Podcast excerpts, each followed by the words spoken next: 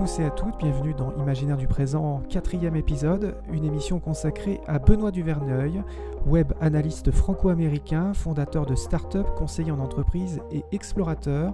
Il est originaire du Limousin, il est installé en Floride. Benoît a plus de 20 ans d'expérience étendue dans l'industrie du web où il a travaillé dans de nombreuses sociétés à travers le monde. À 21 ans, il crée sa première entreprise dans le commerce équitable. Il a travaillé par la suite pour une antenne du Conseil régional du Limousin en aidant les entreprises web locales dans le développement commercial, initiant un accélérateur de start-up dédié au web design et aux interfaces il crée le premier festival international euh, du web design où de jeunes designers devaient proposer un site interactif unique. Ce Français passionné autant de nouvelles technologies que de civilisation inca, il a mis sur pied une véritable start-up au service de la recherche historique et archéologique.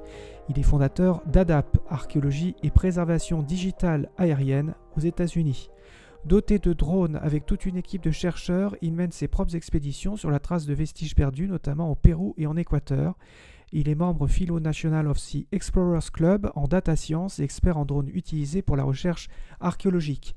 Cette entrée en tant que membre spécial est une reconnaissance pour le travail individuel et collectif accompli par Benoît Duverneuil, puisque celle-ci est réservée à ceux qui se sont distingués en contribuant directement aux connaissances scientifiques dans le domaine de l'exploration géographique ou des sciences. Il est aussi fondateur de l'association La Condamine, qui a pour objet de promouvoir et de mettre en œuvre les pratiques de l'exploration scientifique tous partageant le souhait de participer au progrès scientifique par un travail effectué sur le terrain, souvent dans des zones difficiles d'accès.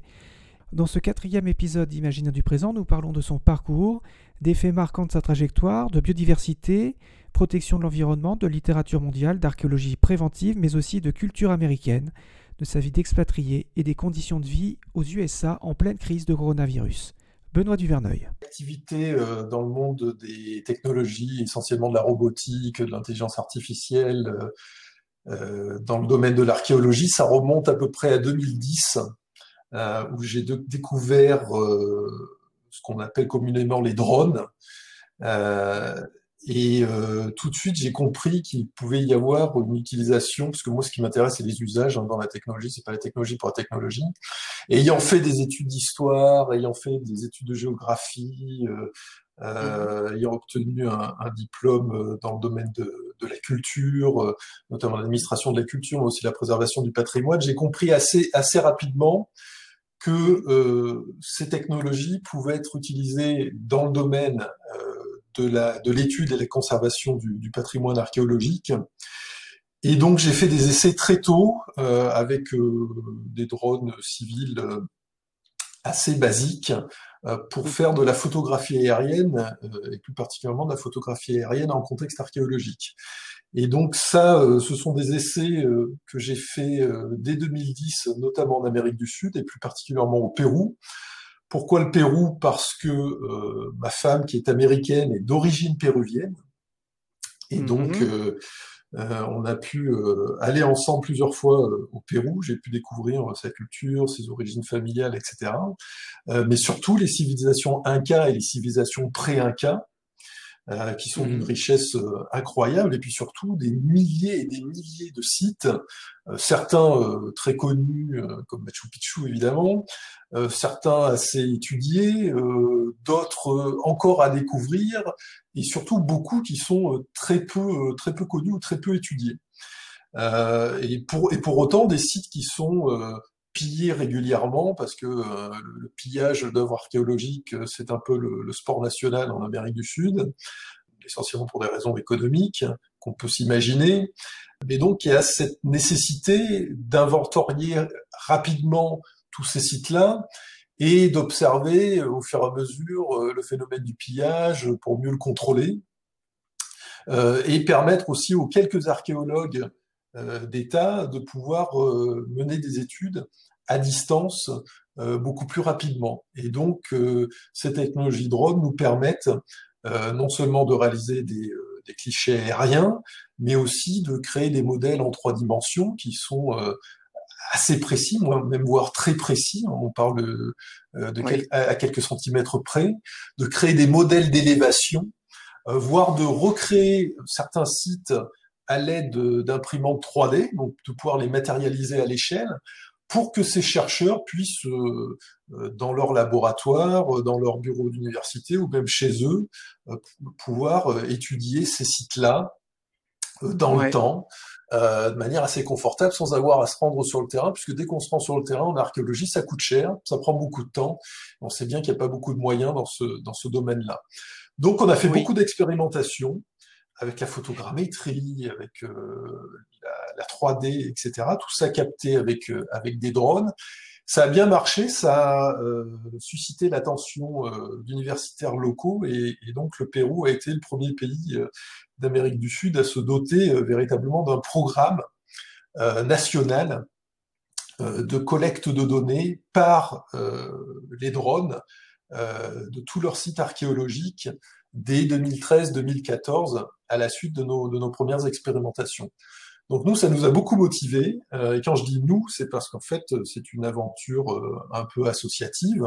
C'est une aventure humaine dans laquelle, euh, au fur et à mesure des rencontres, j'ai greffé autour de moi euh, à la fois des technologistes, euh, mais aussi des archéologues, des anthropologues, des spécialistes des architectures anciennes, des politiques pour faire avancer les choses aussi dans le domaine culturel, dans le domaine des politiques de, de préservation du, du patrimoine. Et donc tout un tas de personnes qui sont venues comme ça se greffer au fur et à mesure euh, sur un projet qui est devenu euh, petit à petit associatif et qui aujourd'hui a des, a des missions euh, très cadrées, et notamment dans le domaine de l'éducation, puisque nous on arrivait avec nos petits moyens à analyser quelques sites par an au cours de missions qu'on finançait, finançait entièrement, mais ça restait quand même assez limité. Donc l'idée c'était de démocratiser euh, les outils qui devenaient de moins en moins chers, que ce soit les drones ou les capteurs, alors des capteurs euh, qui peuvent être des appareils photo à haute définition, des caméras euh, pour faire du film à, très haute définition aussi, mais ça pouvait être aussi des capteurs multispectraux qui permettaient de capturer de l'imagerie infrarouge ou bien de l'imagerie au laser où là, on va pouvoir euh, utiliser les drones dans des milieux euh, qui sont pas forcément faciles d'accès, avec une, couverture euh, végétale un petit peu importante, et donc le laser qui va rebondir sur le sol, qui va passer au travers de la canopie de temps en temps, va nous, permet, va nous permettre de découvrir ou de redécouvrir des sites qu'on avait oubliés ou mal documentés il y a plusieurs, il y a plusieurs décennies. Donc vraiment la question c'était, euh, on dit en anglais, de faire de l'empowerment, je ne sais pas comment on peut dire ça en, français, mais vraiment de transmettre cette expérience à des étudiants et des professionnels en archéologie et la préservation du, du, du patrimoine euh, pour qu'ils puissent eux-mêmes euh, déployer ce genre de technologie sur le terrain et euh, en faire un outil parmi d'autres de leur capacité à découvrir, à étudier, euh, ces, ces sites-là, à faire de la médiation culturelle aussi, c'est-à-dire vraiment à faire connaître du, du grand public euh, ces cultures, ces traces architecturales, ces savoir-faire, etc., ces peuplades qui ont, qui ont disparu, mais qui ont nourri ce, qu'est la, ce que sont les sociétés sud-américaines aujourd'hui. ADAP, cette fameuse structure dont, dont, dont, vous êtes fondateur, Benoît Duverneuil, donc cette structure euh, spécialisé justement dans, dans, tout ce qui est euh, archéologie et préservation grâce aux drones. C'est lié, quand vous dites on, nous, c'est avec cette structure en particulier que... Oui, alors ces structures, à la base, c'était un, un, collectif, ah, donc euh, l'ADAPT, euh, mais qui était cantonné exclusivement à l'archéologie et à l'utilisation de drones aériens. Donc avec le temps, on a fait beaucoup d'expérimentations avec d'autres types de drones, euh, dont des drones terrestres, euh, notamment pour explorer, pour explorer euh, des, des, des, cavités, euh, des zones où on a des difficultés d'accès, mais aussi des drones sous-marins, donc là plutôt pour l'exploration d'épaves. et donc ce collectif-là s'est spécialisé dans la formation d'archéologues qui vont travailler à la fois sur des sites terrestres et sur des sites souterrains et subaquatiques. Euh, Au-delà de, cette dimension archéologique, euh, on s'est rendu compte au fur, fur, et à mesure de nos expérimentations et de nos échanges avec le domaine scientifique et académique que ces méthodes, ces outils pouvaient aussi être utiles dans la recherche, pas simplement pour l'archéologie, mais dans d'autres domaines d'activité, et sur des thématiques très contemporaines comme le climat ou bien la biodiversité. Et donc, ce collectif fait aujourd'hui partie intégrante d'une association que l'on a créée, la, la voilà, que l'on a créée en France, voilà, que l'on a créé en France avec des bureaux, des représentations à l'international, notamment en Angleterre, aux États-Unis et en Amérique du Sud, Pérou et Équateur. Donc cette, euh, cette association est vraiment multidisciplinaire. On va y retrouver l'archéologie, mais on va aussi y retrouver d'autres domaines scientifiques, euh, comme l'étude du climat, comme la protection de la biodiversité, etc., etc. Et donc ça, euh, ce, travail-là, effectivement, m'a permis, il y a deux ans, de rentrer à l'Explorers Club, qui est une institution qui existe depuis pas mal de temps aux, États-Unis. Oui. Voilà, qui est une association, qui est une structure assez prestigieuse, euh, dans laquelle il est difficile de, de, de rentrer, et j'ai pu rentrer en obtenant le, le, grade le plus significatif de par justement ce, ce travail scientifique et donc aujourd'hui, ça me permet de, de, travailler avec des gens qui sont euh, assez connus dans leur euh, dans leur métier et donc d'avoir accès à des projets assez extraordinaires aux quatre coins de la planète. Et donc la difficulté, ben, c'est de choisir parce que euh, ben, tu le rappelais un petit peu en début de début de programme. Euh, on essaye de faire le maximum en le peu de temps qui nous est accordé. Et c'est vrai que de Madagascar aux confins des Andes, en Amérique du Sud, dans la Caraïbe, euh, un peu partout en Europe. Il y a plein de possibilités pour euh, continuer d'explorer euh, nos sites archéologiques, essayer de contribuer à cette meilleure connaissance du climat et essayer de lutter contre la disparition de ces bulles de la biodiversité un petit peu partout aux quatre coins du monde. Et donc, il y a des projets à foison dans lesquels on essaye d'avancer euh, euh, de manière simultanée parce que c'est très difficile de mener ces projets-là à court terme. Donc on est, euh, ce sont des projets à long cours avec des hauts, avec des bas. Il faut trouver les financements, il faut trouver les, monter les partenariats publics-privés. Et donc on est obligé d'avancer sur une dizaine de projets en même temps. Et puis d'un seul coup, il y a une chose qui va faire que un des projets va se décanter, va devenir réalité. Et donc on va faire ça pendant un an ou deux, mettre un peu le reste en, en suspens et ensuite, on va recommencer à travailler sur, ces, sur cette dizaine de projets en même temps, en espérant qu'il y en a un, deux qui va se concrétiser dans l'année en cours. On va marquer une première pause, euh, Benoît, avec cet artiste que vous avez choisi, qui s'appelle Alex Alvear, qui, qui a été nommé, alors je crois, au Boston Music Awards ainsi qu'au Grammy Awards en 2009. En 2002, c'est une des figures les plus importantes de la musique équatorienne actuelle.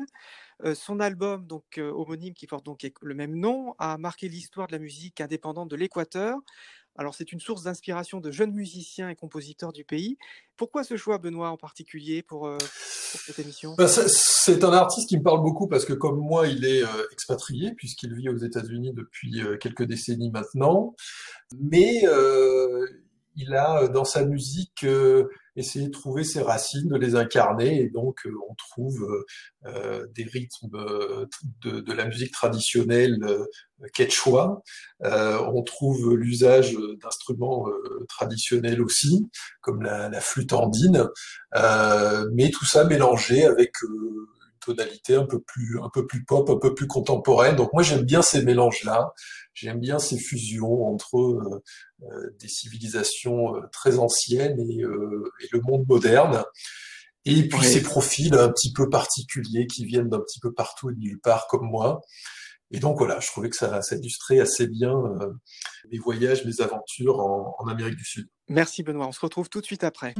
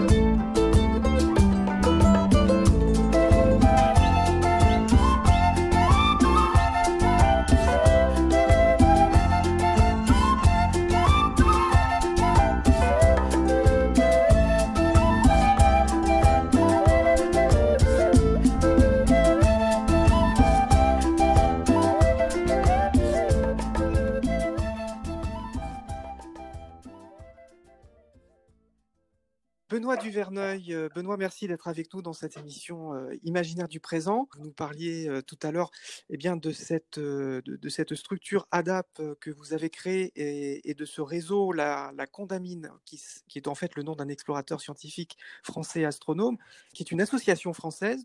Donc vous, vous faites toujours créer toujours des ponts entre, entre Amérique et, et France parce que vous êtes originaire du, du Limousin. Est-ce qu'on peut parler de vos références littéraires? Qu'est-ce qui vous a marqué euh, à tout jamais? Des fois, il y a des œuvres qui marquent l'esprit euh, d'un homme à tout jamais. Premier auteur qui vous vient à l'esprit et qui fait que ce que vous êtes maintenant, ça, serait lequel ou laquelle euh, Benoît? Alors, s'il, fallait n'en nommer qu'un, ce serait un petit peu compliqué. Puis, je voudrais surtout pas qu'il vienne me, me, demander dans mes rêves pourquoi est-ce que j'ai choisi un tel plutôt que autre. donc, euh, je vais essayer de les garder sur un pied d'égalité dans ce panthéon imaginaire, ce panthéon littéraire. Euh, c'est vrai qu'il y a des lectures euh, qui remontent à l'enfance avec les, la bibliothèque verte, euh, la littérature d'aventure, du voyage, qui m'ont très certainement influencé parce que rien dans mon ADN ne laissait préfigurer ce, ce parcours-là. Euh, mes parents sont assez casaniers, euh, j'ai pas souvenir de, de grands-parents qui avaient beaucoup voyagé non plus. Peut-être en arrière-grands-parents dont on a retrouvé des traces en Inde pendant la Première Guerre mondiale, mais bon, j'en sais, pas grand-chose. Euh, quand même, quand même. Dire. Donc c'est une histoire qui s'est euh, qui s'est faite euh, un peu d'elle-même par. Toute seule. Vous êtes fils unique, je crois. Je suis fils unique, effectivement. Ouais, donc c'est vrai que les. Mhm. Il a fallu se construire. Il a fallu se construire soi-même, et c'est vrai que les lectures m'ont beaucoup, euh, m'ont beaucoup accompagné. Alors, euh, c'est vrai que des, des auteurs comme euh, euh T. Lawrence, qu'on connaît plutôt sous son nom de Laurence d'Arabie, oui. avec son, son, son, œuvre qui est la plus connue, les, les sept piliers de la sagesse, mais euh, moi, je me souviens de, de lectures comme euh, la, la, révolte du désert ou, ou bien ses travaux euh, d'archéologie qui sont moins connus mm-hmm. parce que quand il était jeune, il est parti étudier l'architecture militaire au Moyen-Orient. Et donc, au travers de ces écrits-là, j'ai découvert l'histoire des croisades et puis toute, la, toute la culture du, du Moyen-Orient qui est très riche, qui est très diverse. Mmh. Euh, et puis euh, des littératures plus enfantines comme Stevenson, mmh. L'île au trésor, et puis évidemment mmh. Joseph Conrad, Lord Jim, etc. Et puis euh, Jack London, euh, ou même voilà ces, ces, écrivains poètes, voyageurs, Arthur Rimbaud bien entendu, Lord Byron dans un autre registre qu'on connaît pour sa poésie, mais sa, sa biographie c'est une invitation au voyage extraordinaire. C'est quelqu'un qui euh, veut dépasser sa propre condition, euh, dont on attend qu'il se comporte d'une certaine manière euh, parce que c'est, mmh. ce sont les règles de l'aristocratie anglaise. Mmh. Et lui, il va complètement s'affranchir de ça, et notamment au travers de ses voyages. Enfin, le, le, le récit de ses rencontres avec le, les, le pacha de Constantinople, si ma mémoire est exacte, bon, c'est absolument truculent et quand on étudie la fin de sa vie, voilà, il va mourir pendant la guerre d'indépendance en se battant aux côtés des insurgés. Mm-hmm. Quelle mort plus poétique pour un, pour un, pour un, pour un auteur, pour un poète que, que celle-ci. Donc tout ça, ça vous nourrit. Et, ce sont plus que des auteurs pour moi, parce que ce sont des gens qui euh, ont vécu leur vie comme ils l'écrivent. Euh, mm-hmm. C'est-à-dire que le, ce sont plutôt des récits de voyage, des récits de, de leur vie, de leur rencontre avec les autres plutôt que purement des, euh, des fictions ou des fragments de l'imaginaire. Kessel, c'est un journaliste, un journaliste de guerre, euh, euh, Malraux aussi, Hemingway.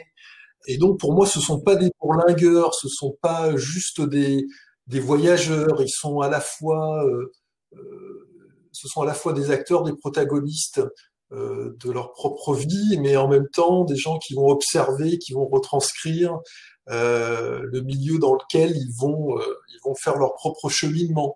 Et ça, c'est quelque chose que j'ai trouvé de, de fascinant euh, très jeune, c'est-à-dire cette capacité à prendre en main son destin, même si on n'est jamais complètement maître de celui-ci, Euh, on va être toujours un peu en retrait, on va être toujours un peu observateur de ce qui se passe. On n'a jamais complètement la main mise sur les choses, mhm. mais euh, il y a quand même cet espace dans lequel on peut écrire son propre son propre parcours de vie. Et donc cette idée-là, elle a été présente chez moi très très jeune. Mhm. Effectivement, la, la, littérature m'a beaucoup accompagné dans cette idée-là. Même même la bande dessinée ou la littérature dessinée, je pense beaucoup à, mm. Hugo Pratt, que j'ai découvert assez tard finalement, euh, bien sûr au travers d'abord du, personnage de Corto Maltese. Alors Corto Maltese, c'est ce rêveur éveillé, ce gentilhomme de fortune, cet initié aussi, des initiés au rite, à la cabale, ces choses comme ça. C'est un explorateur des mondes secrets. Et mm-hmm. donc, euh, Corto Maltese, c'est pas simplement euh, les aventures d'un pirate, c'est la grande aventure. C'est quelqu'un qui est né à Malte, qui a grandi en Cornouailles, au pays des elfes, des légendes arthuriennes. Moi, j'aime beaucoup la Bretagne. Et quelques fois, je retourne en France. C'est plutôt mm. pour aller en Bretagne. C'est quelqu'un qui va étudier les rites anciens du côté de Cordoue. Et un jour, il y a euh, une gitane qui va lui euh, examiner les lignes de la main, qui va lui dire qu'il n'a pas de ligne de chance. Eh bien, que fait Corto Maltese euh, il, court à la, maison familiale, il va prendre le, rasoir de son père, avec la lame du rasoir, il va se créer lui-même sa ligne de, chance. Ah oui. Donc je trouve cette idée-là, même si elle est un peu violente, assez, euh, assez audacieuse. Oui. Et c'est vrai que euh, moi j'ai une ligne de vie, on m'avait euh, lu un peu les lignes de la main quand j'étais quand j'étais gamin, et j'ai une ligne de vie qui apparemment est assez courte. Et donc comme elle est assez courte, euh, je n'avais pas trop envie de prendre le risque euh, que cette prédiction devienne véridique et donc il y a cette euh, boulimie ah d'expérience, cette boulimie de voyage qui est née très tôt chez moi. Ah oui, oui, oui. Et donc cette, cette envie d'aller par-delà les lignes d'horizon et de découvrir des choses, d'explorer le monde, euh, de vivre plein d'expériences différentes très, très jeune, ouais, effectivement. On, on reviendra hein, sur ces références euh, littéraires que vous avez, euh, Benoît, notamment Michel Montaigne aussi, Descartes, Proudhon, mmh tout un parcours aussi de, de philosophes euh, engagés. Est-ce qu'on peut parler de cette aventure en Équateur J'ai vu dans, sur, sur le net que vous avez pratiqué une autoroute Inca euh, et que vous avez euh, justement cartographié un, volcan qui n'avait jamais été euh, cartographié. Est-ce que vous pouvez nous parler de, cette aventure en Équateur? Oui, alors l'Équateur, c'est un pays que j'aime beaucoup, l'Équateur et le Pérou d'ailleurs. c'est vrai que je m'y rends assez régulièrement et puis on a au fil des voyages tissé des liens d'amitié très très forts là-bas. Donc j'ai vraiment une deuxième famille euh, parmi les, les, Équatoriens et les Péruviens. Et on y mène beaucoup d'expériences. En fait, l'Équateur, c'est un tout petit pays et dans lequel euh, il y a une, un foisonnement de, de paysages euh, tout aussi extrêmes les uns que les autres. Et donc, vous pouvez très facilement, en une journée, le matin, prendre votre petit déjeuner dans les hauts plateaux au pied euh, de, des Andes, dont mhm. certaines euh, montagnes vont s'élever à plus de 6000 mètres, mhm. et euh, déjeuner sur la côte, sur mhm. des plages très très longues, et terminer la soirée au coin du feu, en plein milieu de la jungle amazonienne. donc c'est un laboratoire à ciel ouvert pour moi, l'Équateur. c'est un bac à sable dans, dans lequel je m'amuse beaucoup dans lequel donc on expérimente tout un tas de choses euh, avec la technologie pour essayer de voir comment la technologie, notamment la robotique, l'intelligence artificielle, euh, les big data, donc euh, des choses assez contemporaines, peuvent nous aider et aider les chercheurs, les scientifiques à collecter de la donnée dans des milieux souvent extrêmes, de manière assez rapide et de manière assez précise.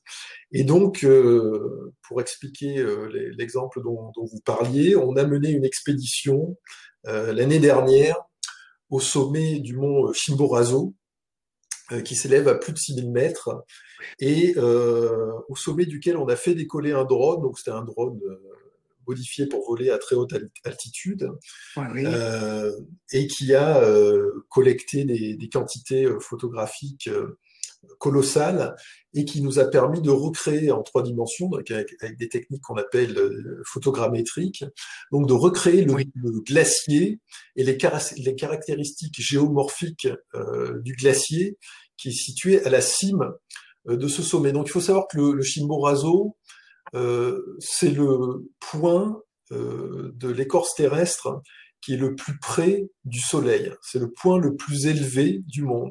C'est pas l'Everest comme on pourrait le croire. Alors effectivement, l'Everest va être le point le plus élevé par rapport à la surface du globe, mais par rapport au noyau, par rapport au centre euh, de la Terre, le point le plus éloigné, c'est le sommet du Chimborazo il y a beaucoup ah, de gens qui vont euh, escalader comme ça l'Everest en disant voilà, ça y est, je vais dépenser euh, un demi-million de dollars pour euh, arriver au sommet du monde.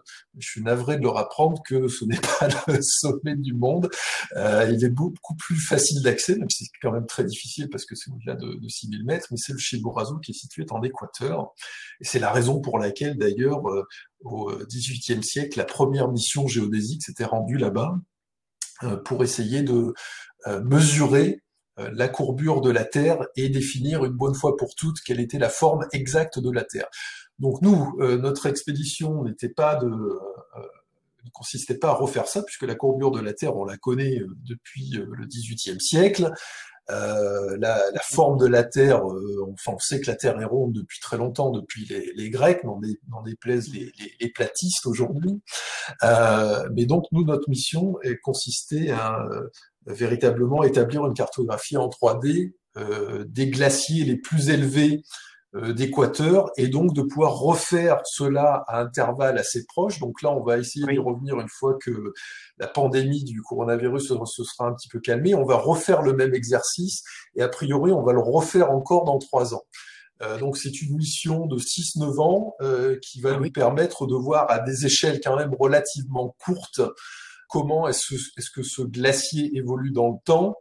Euh, on est à peu près certain que le réchauffement climatique a un impact euh, significatif sur ces glaciers-là, mais donc on va essayer de le démontrer avec ces, techniques-là. Et donc on pense que euh, le réchauffement climatique a un impact significatif, beaucoup plus rapide que celui qui est admis actuellement dans, dans, la science.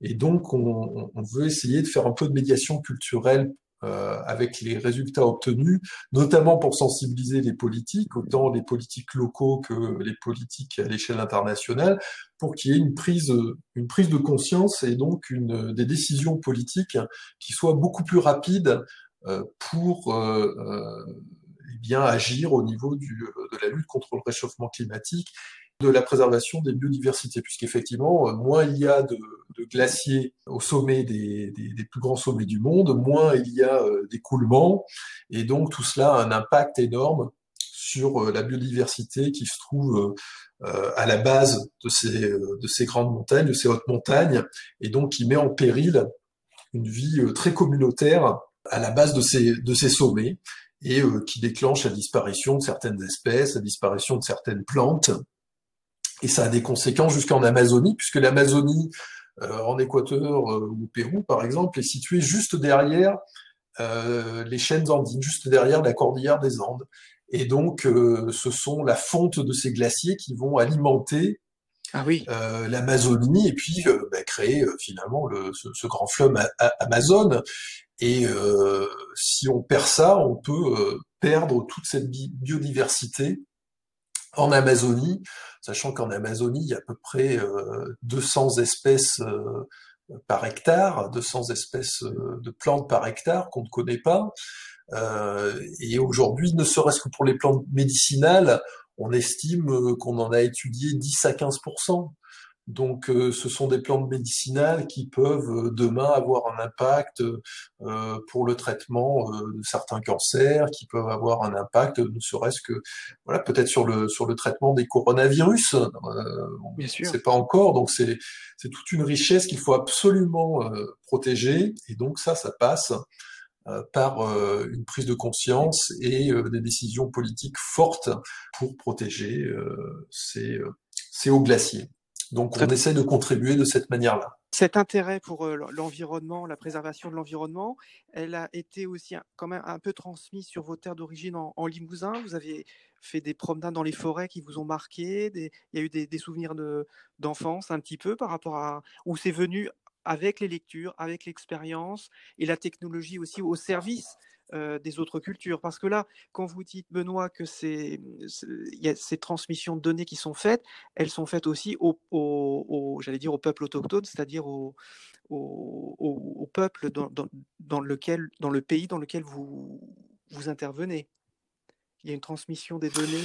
Oui, tout à fait. Alors, alors effectivement, ça, ça remonte un petit peu aussi à l'enfance. Et là, ce sont plutôt mes, mes grands-parents, essentiellement mes grands-pères paternes, euh, enfin mes, grands-parents euh, du côté paternel et maternel, euh, qui m'ont qui m'ont enseigné l'intérêt pour la nature, la diversité, les grands les, grands espaces, et puis cette complexité de la nature qu'on a du mal à appréhender si on a si on si elle, ne nous est pas enseignée. Mais c'est vrai que quand vous voyagez en, Amazonie, dans tous les dans tous les milieux extrêmes, que ce soit les, les Andes ou euh, euh, la jungle ou les déserts, euh, là vous comprenez vraiment oui. euh, toute la chaîne de la nature parce qu'elle est exacerbée. Et vous-même, vous, vous, êtes complètement absorbé là-dedans et vous êtes en situation de survie et votre survie ne tient qu'à euh, votre connaissance de cette nature et à son respect. Euh, donc, c'est des enseignements très très forts. Et puis, effectivement, euh, quand on approche ces populations autochtones, ces peuples premiers, et notamment en Équateur, où il y a des populations amérindiennes qui sont constituées en trois grandes principales communautés, les mhm. Quichua, qui sont essentiellement le peuple andin, enfin c'est un peu plus compliqué que ça, mais je vais, je vais résumer, les Warani et les, les Shuars, qu'on appelle aussi Achuar, ou plus communément les, les Indiens euh, Oui. Euh, eux ont complètement apprivoisé cette, euh, cette culture et donc c'est très très riche en enseignement. C'est un enseignement euh, pour à la fois qui vous qui vous apprend à, à respecter cette culture, à vivre en communauté avec cette culture et dont on dont on tient tout mm-hmm. pour survivre, pour se soigner, etc. Et mhm. euh, ça, c'est passionnant parce que euh, pour moi, c'est comme un second souffle. Euh, mhm. On apprend à se, à se, connaître de nouveau, on se transforme intérieurement. Oui. Euh, et ça nous donne des idées pour, euh, pour changer le monde à notre niveau, avec une sorte de recherche d'équilibre constant. Donc, on va apprendre à marcher un peu comme un, comme un funambule sur le fil vibrant de, de, la vie. Mais il y a, y a quelque part une, une vision que ces peuples-là euh, vous enseignent, que je trouve qu'on ne trouve plus dans nos, dans nos communautés. C'est-à-dire qu'aujourd'hui, dans notre civilisation, moi, j'ai du mal à savoir vers où on va. Mmh Il n'y a mmh pas de grande vision politique pour nous dire, voilà, voilà où on va dans, à échéance 10, 15, 50, 100 ans. Euh, voilà quels sont les grands principes et on décide ensemble d'acter ces grands principes. Et ensuite, rétrospectivement, on va décider quelles sont les grandes étapes pour arriver jusque-là. Et donc c'est pour ça que j'ai l'impression que dans nos, dans nos sociétés, euh, finalement, on est assez malheureux. Mm-hmm. Euh, il suffit de prendre le, le, métro à Paris ou à New York, on n'a pas forcément un sentiment d'allégresse. Euh, pourtant, on a accès un petit peu à tout, on a accès à la connaissance, on a accès aux biens matériels euh, assez, assez facilement. Et donc, dans ces communautés autochtones, on nous, euh, on nous enseigne une forme de lâcher prise et ça, ça va vraiment à l'encontre de nos croyances, parce que nous, la mm-hmm. société française, c'est c'est mm. Descartes, les sociétés mm-hmm. anglo-saxonnes, c'est Newton. Donc là, on est vraiment dans la séparation du corps et de l'esprit, dans cette dualité permanente. Oui, oui. Euh, chez les peuples autochtones, ça marche pas du tout comme ça.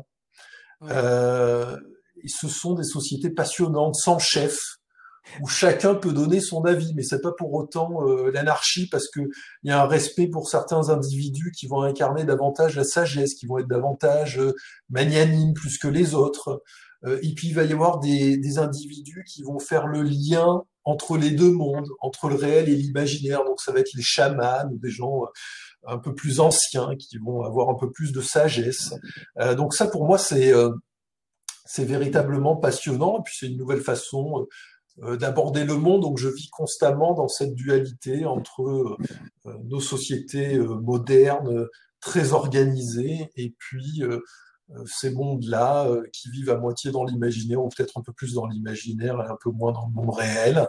Oui, oui. Et, euh, c'est passionnant. Alors on va marquer une deuxième pause musicale, Benoît, avec allez, un, tour vers le Japon, avec un compositeur japonais de musique de film, qui est aussi pianiste, qui s'appelle Joe Isashi. C'est bien cela? Isashi, oui.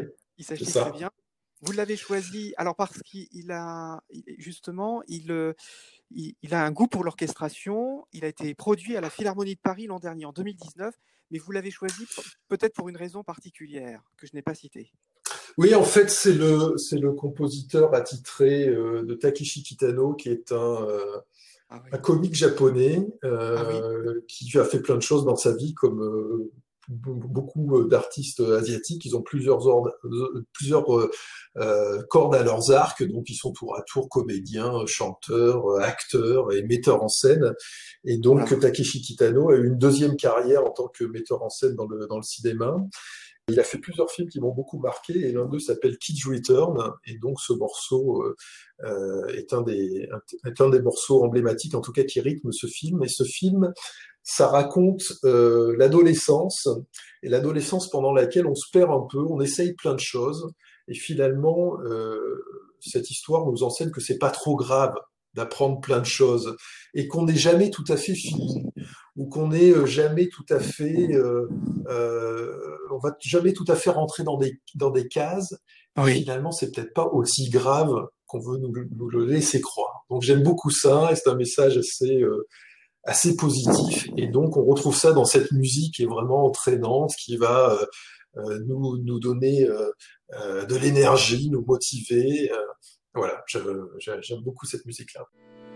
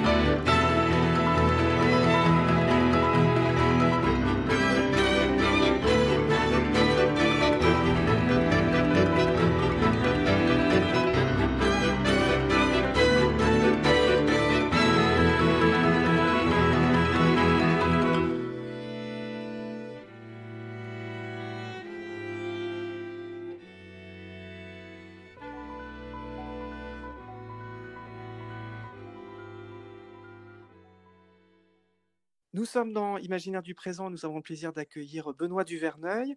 Euh, Benoît, merci d'être toujours avec nous euh, dans, ce podcast. Euh, nous avons évoqué énormément de sujets avec toi. On fait des, tours du monde en très très peu de temps parce que tu es un, chef d'orchestre, on peut dire, qui réunit scientifiques, chercheurs, et en même temps, tu as ce côté expert en, traitement, en analyse numérique. Tu as fait d'ailleurs, je crois, une formation spécifique dans, ce domaine, je crois, dans, le domaine de la... Oui, et j'ai commencé en France à Limoges, puisque j'ai passé un Master 1 sur les technologies d'information. Euh, et ensuite, je suis parti aux États-Unis et euh, ben, j'ai continué ma formation. Je la continue d'ailleurs toujours aujourd'hui, donc du côté du, du MIT, euh, avec avec la robotique, avec l'innovation dans le dans le domaine de l'entrepreneuriat, mais aussi les, les données, puisque moi je suis web analyst ou data scientist, comme on appelle ça aux, États-Unis. Donc, je manipule des gros paquets de, données au quotidien et des paquets de données qui sont pas faits pour fonctionner les uns avec les autres. Donc, on appelle ça du big data. C'est un terme un peu un peu fourre-tout, mais bon, pour l'émission, on va se, cantonner à ça. Oui. Et donc, euh, on, essaye. Euh, c'est à la fois un art et une science euh, parce qu'il faut réussir à faire parler les données euh, et des paquets de données qui sont euh, dans des quantités extraordinaires. Et c'est là où on va euh, céder de, de, neuro, de, pardon, de réseaux neuronaux, oui. d'algorithmes qui vont nous aider à calculer des probabilités à, des, à de très très grandes échelles. Et donc, on va pouvoir sortir de ça des données plus fines qui vont nous permettre euh, d'en faire une lecture dans un certain contexte. Alors ça peut être euh, euh innovation dans tel ou tel domaine, ça peut être euh, euh l'opérationnel, ça peut être le commercial, ça peut être le marketing, etc. Et donc c'est ce que je fais au quotidien pour de, de grands groupes, notamment dans le milieu, dans le domaine automobile, dans le domaine du tourisme ou des télécommunications aux États-Unis.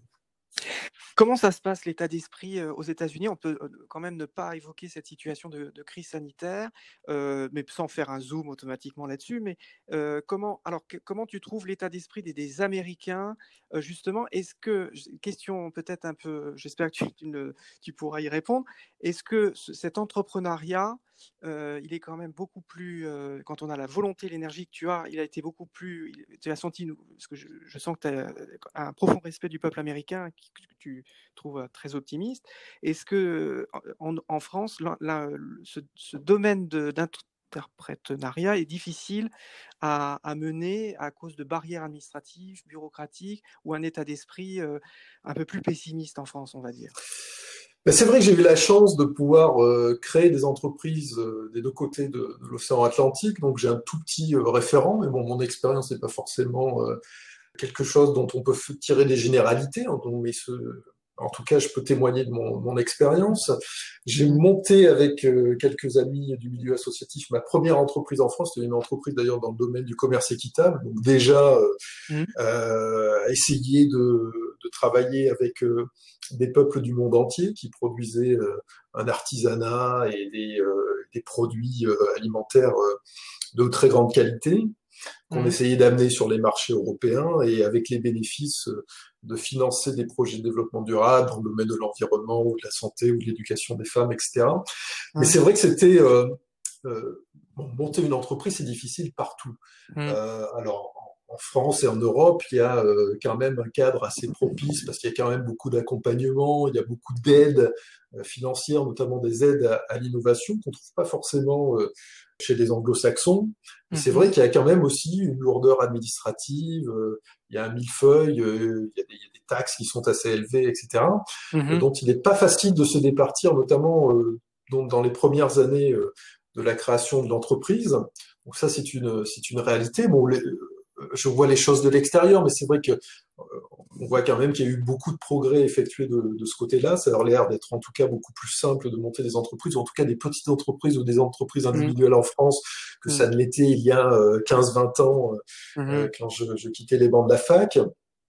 Aux États-Unis, aux États-Unis, bah, vous êtes tout seul, pas de filet, il n'y a pas beaucoup d'aide, mais en tout cas, il y a un environnement culturel qui est propice à ça. C'est-à-dire que il y a un positivisme euh, dès le début, on vous encourage. Euh, si vous vous trompez, si ça fonctionne pas, c'est pas vu du tout de manière négative. Bien au contraire, ça fait partie de l'apprentissage.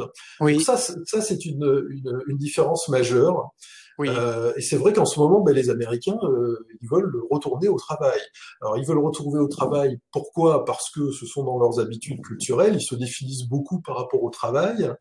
Euh, mais aussi parce que cette crise c'est un révélateur des graves manquements de la société américaine. C'est-à-dire comme il n'y a pas de filet, comme il n'y a pas vraiment de chômage, en tout cas on vous donne 3 francs 6 sous, c'est pas avec ça que vous pouvez survivre très très longtemps. En France, on a nationalisé complètement les entreprises, hein, c'est ce qui s'est passé pendant plusieurs mois. Là, ici, euh, vous vous retrouvez très rapidement dans des situations extrêmement précaires. Euh, et en fait, euh, en plus, donc c'est une crise économique et c'est une crise sanitaire, puisque cette crise finalement me, me révèle que euh, l'état euh, assez lamentable de la santé aux États-Unis, c'est-à-dire vous ne pouvez avoir une couverture médicale que si vous travaillez. Euh, c'est une eh couverture médicale qui coûte très très cher, qui va pas couvrir grand chose d'ailleurs. Et donc ce sont des assurances privées. Euh, et le milieu médical, euh, il y a aussi de, des questions euh, à se poser qui sont révélées par cette crise, c'est-à-dire le, le coût euh, des procédures médicales qui est deux à quatre fois celle du capita moyen quand on compare avec tous les pays occidentaux. Oui. Euh, donc c'est vrai qu'à ce niveau-là, euh, les, les, les, Américains ont envie de revenir travailler parce qu'ils ont pas parce que euh, forcément ils se réalisent dans, tous dans le travail, euh, mais en tout cas parce que c'est le moyen de subsistance euh, principal. C'est pas parce qu'on est aux États-Unis qu'on va forcément tomber dans une culture ultra capitaliste, surtout quand on vient quand on vient de l'Europe. Euh, même si on retrouve ça aussi, c'est-à-dire qu'ici c'est un dogme, ce sont des dogmes protestants, c'est-à-dire qu'on gagne de l'argent un peu par la grâce de Dieu, et puis euh, on va aider son prochain via le, via le philanthropisme. Et c'est une vision assez binaire de l'économie, c'est-à-dire c'est soit ça, soit euh, l'Union soviétique, avec le commissaire politique qui va vous dire ce qu'il faut faire, peu importe si ça a du sens, et puis peu importe combien vous êtes capable de produire, vous serez payé autant. Euh, ce qui est intéressant, moi, en venant d'Europe et en ayant monté une première activité euh, commerciale là-bas et en ayant continué à monter des startups ici, euh, j'ai l'impression qu'il y a quand même euh, un chemin entre les deux. Euh, il y a une troisième voie dans laquelle on peut avoir une prise de conscience qui a à la fois une prise de risque euh, du chef d'entreprise qui est réelle, mais il y a aussi la création de richesses parce qu'il y a la participation de plusieurs individus qui vont apporter du talent et des compétences, etc. Bon, vous allez me dire, si c'est une entreprise individuelle, quelqu'un dans son coin qui crée une start-up, c'est un peu limité. Mais euh, si ça fonctionne, euh, très rapidement, cette start-up, elle va plus être individuelle. Il va quand même y avoir des gens qui vont venir se greffer autour de ça. Et donc ça, c'est une idée qui est euh, qui gagne du terrain quand même aux États-Unis et qui pour moi n'est pas totalement étrangère, parce que finalement c'est ce que euh, le général de Gaulle appelait euh, la participation. Le général de Gaulle, pour moi, c'est quelqu'un euh, que beaucoup à droite identifient comme quelqu'un de droite, mais qui pour moi avait plutôt des idées de gauche, comme Mitterrand était plutôt quelqu'un de gauche avec des idées de droite. Et, et, et, donc cette idée de, de, de la participation qu'on va retrouver chez des philosophes comme Proudhon et puis plus tard chez Marx qui va s'en inspirer, euh, c'est pas forcément euh, quelque chose. Euh, ben, c'est pas forcément du collectivisme, c'est pas forcément euh, l'Union soviétique, c'est-à-dire qu'il y a un peu des deux, c'est-à-dire qu'on va mmh choisir ce qui marche d'un côté et de l'autre et on va essayer de créer de quelque chose d'un peu nouveau. On va quand même essayer de créer des richesses, parce que c'est quand même le propre d'une entreprise, mais euh, les gens qui font l'entreprise, quels qu'ils soient, et pas uniquement le chef d'entreprise, ils ont leur mot à dire sur la gestion de l'entreprise, sur ses décisions, sur la répartition des richesses, etc. Et ça, moi, c'est quelque chose qui me plaît beaucoup parce que euh, ça me ça renvoie quelque part à ces idées philosophiques et politiques que je connais, euh, euh, qui viennent de France, et puis euh, quelque part qu'on retrouve chez ces peuples premiers, où on a une lecture quand même beaucoup plus communautaire du, de, de, la vie de tous les jours, de l'activité, mmh. Et c'est pas forcément contradictoire avec l'économie de marché, avec la recherche de la richesse, avec le capitalisme. Et donc ça, aux États-Unis, il faut pas le perdre de vue, c'est-à-dire qu'aujourd'hui, la société américaine, elle est extrêmement clivée. Elle est extrêmement clivée d'un point de vue social. Vous avez un tout petit pourcent euh, de la société euh, qui est millionnaire ou billionnaire, qui accapare toutes les richesses. Vous avez euh, une, une, paupérisation énorme avec une masse de pauvres qui devient de plus en plus importante, et puis au milieu, euh, une classe moyenne, euh, euh, parmi lesquels il y en a quelques-uns, et ils sont très rares, qui vont basculer dans le, dans le 1% ou le 0,5%, et puis des quantités quand même assez importantes qui vont basculer vers la, vers la pauvreté. Mais il y a quand même cette volonté de créer quelque chose d'autre. Donc on, le, on sent qu'il y a quand même euh, une prise de conscience de la société civile, de certaines institutions qui font quand même de la résistance par rapport euh, euh, à l'administration actuelle. Oui, oui. Et puis des entreprises qui essayent de faire autrement dans le monde de, de, la technologie, dans le monde de la création de biens, dans le monde de la, de la restauration, de l'alimentaire, etc.